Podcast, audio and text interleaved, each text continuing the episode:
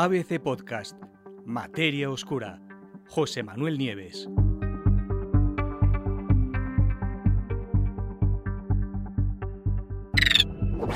¿Podemos perder el control de la inteligencia artificial? Desde hace muchos años, eh, los científicos, los informáticos, están temiendo la posibilidad de que lleguemos alguna vez a perder el control sobre el desarrollo de la inteligencia artificial. Es decir, que la inteligencia artificial se haga tan inteligente que sobrepase las capacidades humanas y que en lugar de controlarlas nosotros a ella, nos controle ella a nosotros. En concreto se ha hablado de la singularidad, que sería el momento en que una IA está lo suficientemente avanzada para tomar conciencia de sí misma. En ese momento también podría empezar a construir otras inteligencias artificiales sin intervención humana. Y eso, eso le daría el control absoluto, porque esas nuevas inteligencias construidas por esa IA avanzada y ya con conciencia, se escaparían por completo de nuestro control. Pero no es exactamente de eso de lo que quería hablaros hoy.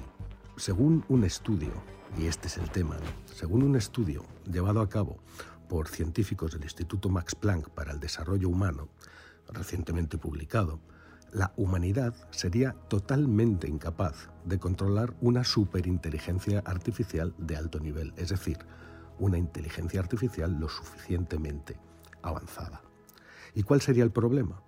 Pues que para controlar esa hipotética superinteligencia sería necesario poder hacer simulaciones de ella. Pero si resulta que no podemos comprenderla, ¿cómo vamos a hacer simulaciones? Sería imposible crearlas. Para los autores, entonces, si nosotros le marcáramos reglas del tipo no causar daño a los humanos, pues sería del todo imposible comprobar si esa regla va siendo, es cumplida o no, si ha sido aceptada o no. Y sería absolutamente imposible establecer esas reglas si no somos capaces de entender todos los posibles escenarios que se le podrían ocurrir a la inteligencia artificial. De forma que una vez que un sistema informático empiece a funcionar a un nivel superior y fuera del alcance de los programadores, pues ya no seremos capaces de controlarlo ni de establecerle límites de ningún tipo. Según escriben los propios científicos, una superinteligencia plantea un problema fundamentalmente diferente a los que se estudian típicamente bajo el tema de eh, la ética de los robots. No tiene nada que ver. ¿Y esto por qué es? Se debe a porque una superinteligencia tiene un montón de facetas diferentes, mucha complejidad y por lo tanto es potencialmente capaz de movilizar una gran diversidad de recursos para lograr objetivos que son potencialmente incomprensibles, y esto es importante, para los humanos, y mucho menos controlables. ¿En qué se ha basado el estudio? Parte del razonamiento de este equipo de investigadores se basa en lo que el propio Alan Turing llamó problema de la detención, allá en el año 1936. Alan Turing, sabéis que es conocido, es muy famoso por el test de Turing, que es un test, una batería de preguntas que le hacemos a una inteligencia artificial, a un ordenador, eh, y, y las respuestas deberían de ser capaces, o sea, superar el test de Turing significa que los que preguntan, los examinadores, son incapaces de distinguir si el que contesta es un humano o una máquina. Bueno, pues este mismo Turing en el año 36 planteó este problema de la detención. ¿En qué consiste? Pues el problema se centra en saber si un programa de computadora al que se le ha asignado una tarea llegará o no a una conclusión y respuesta para ese problema y por lo tanto se parará. O si no llegará y simplemente se seguirá repitiendo eternamente en bucle tratando de encontrar una respuesta que no encuentra. Pues tal y como Turing demostró matemáticamente, a pesar de que para algunos programas sí que es posible saber esto, pues resulta imposible encontrar una forma de saber lo mismo, de saber si se va a parar o no, para cada programa potencial que alguna vez podría escribirse. Y eso nos trae, nos lleva de nuevo de vuelta a la inteligencia artificial, o a la inteligencia artificial superinteligente. ¿Por qué? Pues porque podría contener todos los programas informáticos posibles en su memoria y de forma simultánea.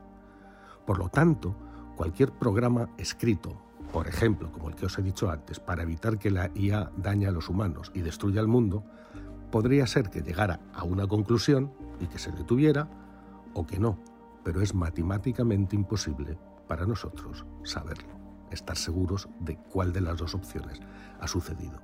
Y eso significa que no podemos controlar a esa IA.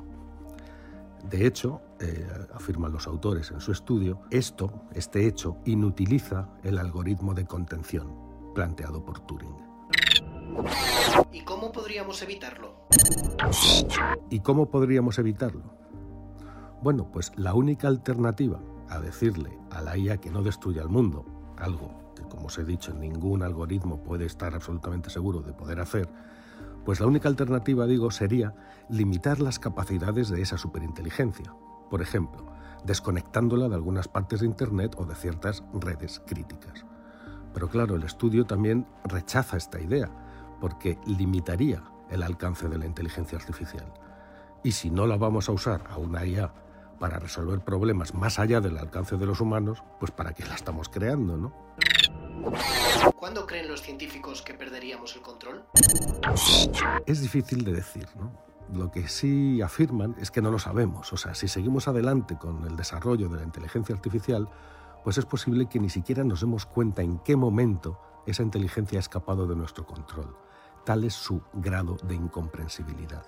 Y eso significa que tenemos que empezar a plantearnos muy seriamente la dirección en la que estamos avanzando. Una máquina superinteligente que controla el mundo suena, desde luego, a ciencia ficción, dice otro de los firmantes del artículo. Pero es que resulta que ya hay máquinas en la actualidad que realizan determinadas tareas muy importantes y de forma independiente, sin que los programadores entiendan cómo han aprendido a hacer esas cosas, ni cuáles son los procesos para hacerlo.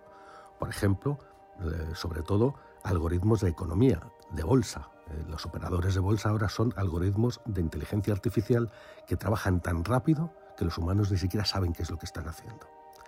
La pregunta, por lo tanto, sería la siguiente. ¿Podría esto llegar a ser incontrolable hasta un punto de, de, ser peligroso para la humanidad?